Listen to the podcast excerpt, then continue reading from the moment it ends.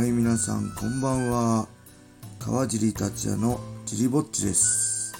えー昨日に続いての収録なんですが、今日は午前中、えーワンでね、シンガポールのワンで青木真也の試合がありましたね。えーそれについてちょっと話したいと思います。えただね、ちょうどその頃ね、家族でジムに行ってみんなでトレーニングしてたんで、ミッド打ちやったり、ミッド持ったり、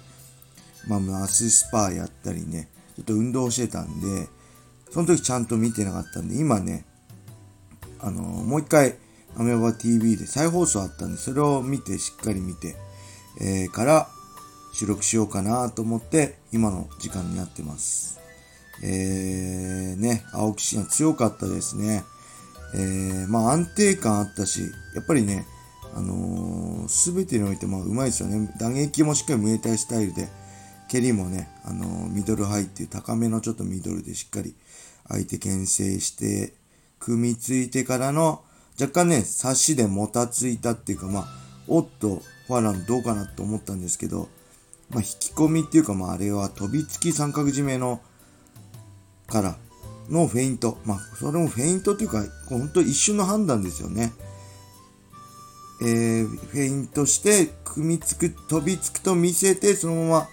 組んで、しかもね、両脇差されてたと思うんですよね。確か。そこから足かけてのテイクダウン。ほんと切り替えが早いっていうか、ほんとその、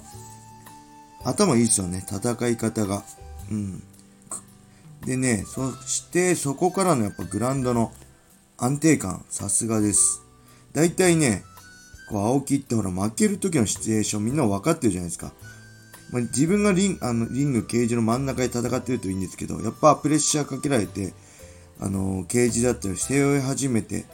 えーテイクダウンできないと消耗してって、最後ね、やっぱり打たれ弱さっていう弱点もあるんで、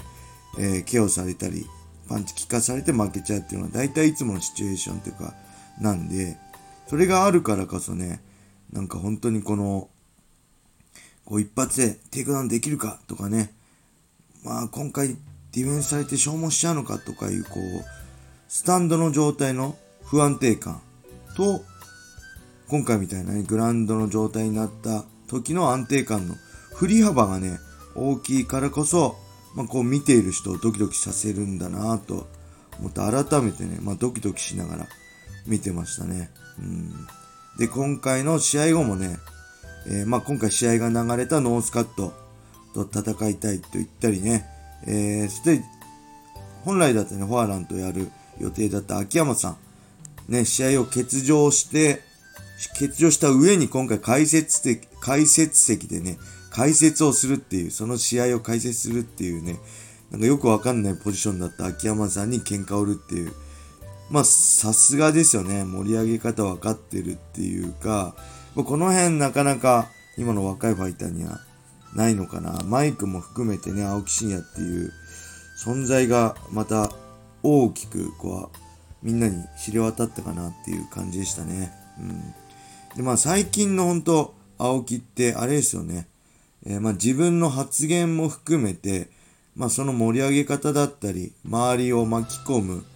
状況だったりも含めて、完全にベビーターンしてますよね。プロレスでいう。あのーいわゆるヒール。今までこ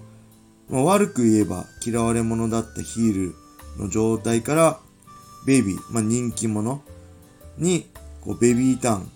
ひっくり返ってますよね。よくプロレスとかではね、ベビーターンだって、ヒールターンだったり、人気者だったりした人がいきなりヒールに転向したり、逆にヒールだった人がベビーフェイスに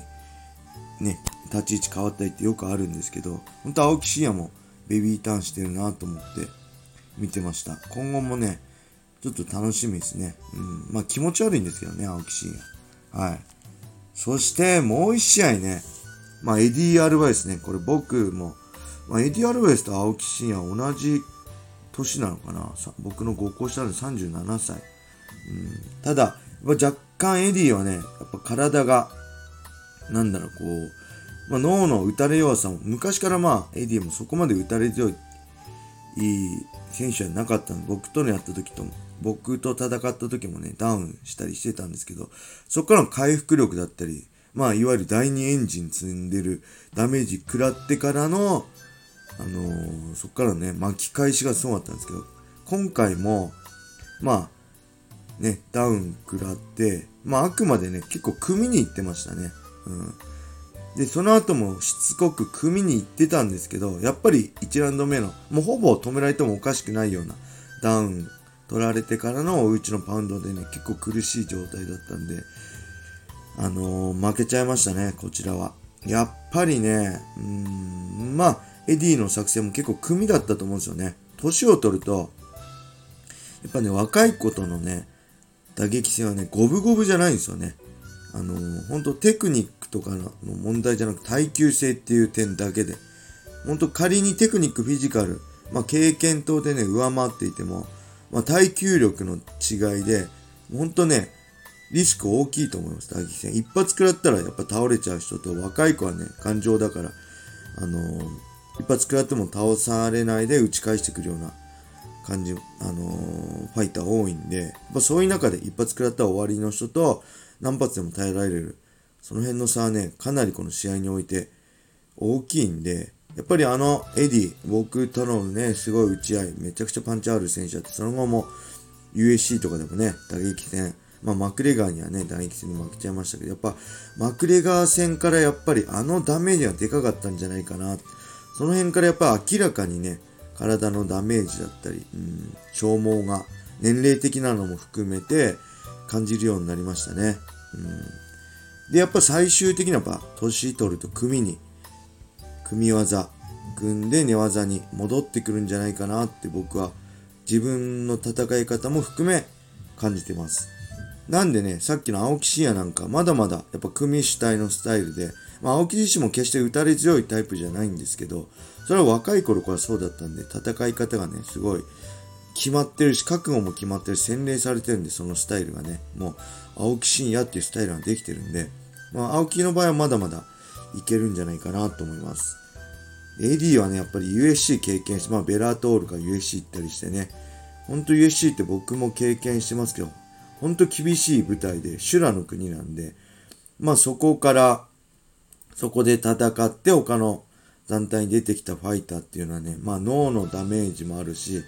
まあ身体的ストレスでね、体の消耗もものすごい、あのー、大きいんじゃないかなと思います。ドラゴンボールで言えばね、まあ同じ、まあ1年間でも、あの、精神と時の部屋でしたっけ？にいてずっとトレーニングしてるような感じで、同じ1年間でもやっぱ体の消耗度がね、全然違うんで。だからこそ強くなれるし、タフになれるっていうのもあるんですけど、それを抜け出てね、抜け出てきたファイターっていうのは結構ね、やっぱ、ストレス、体のストレス、消耗がめ大きいと思います。なんでちょっと AD はね、うん、これから戦いどうなるのかなやっぱ、もう、スタンドで戦うのはちょっと厳しいのかなって今回、改めて思いましたね。うん。なんで、まあ、デラホーヤとのボクシング戦とかなんか、噂っていうか、あれ結局どうなったんですかね。ちょっと詳しくはわかんないですけど、うーん。やっぱりね、組主体にどんどん年取れば年取るほど、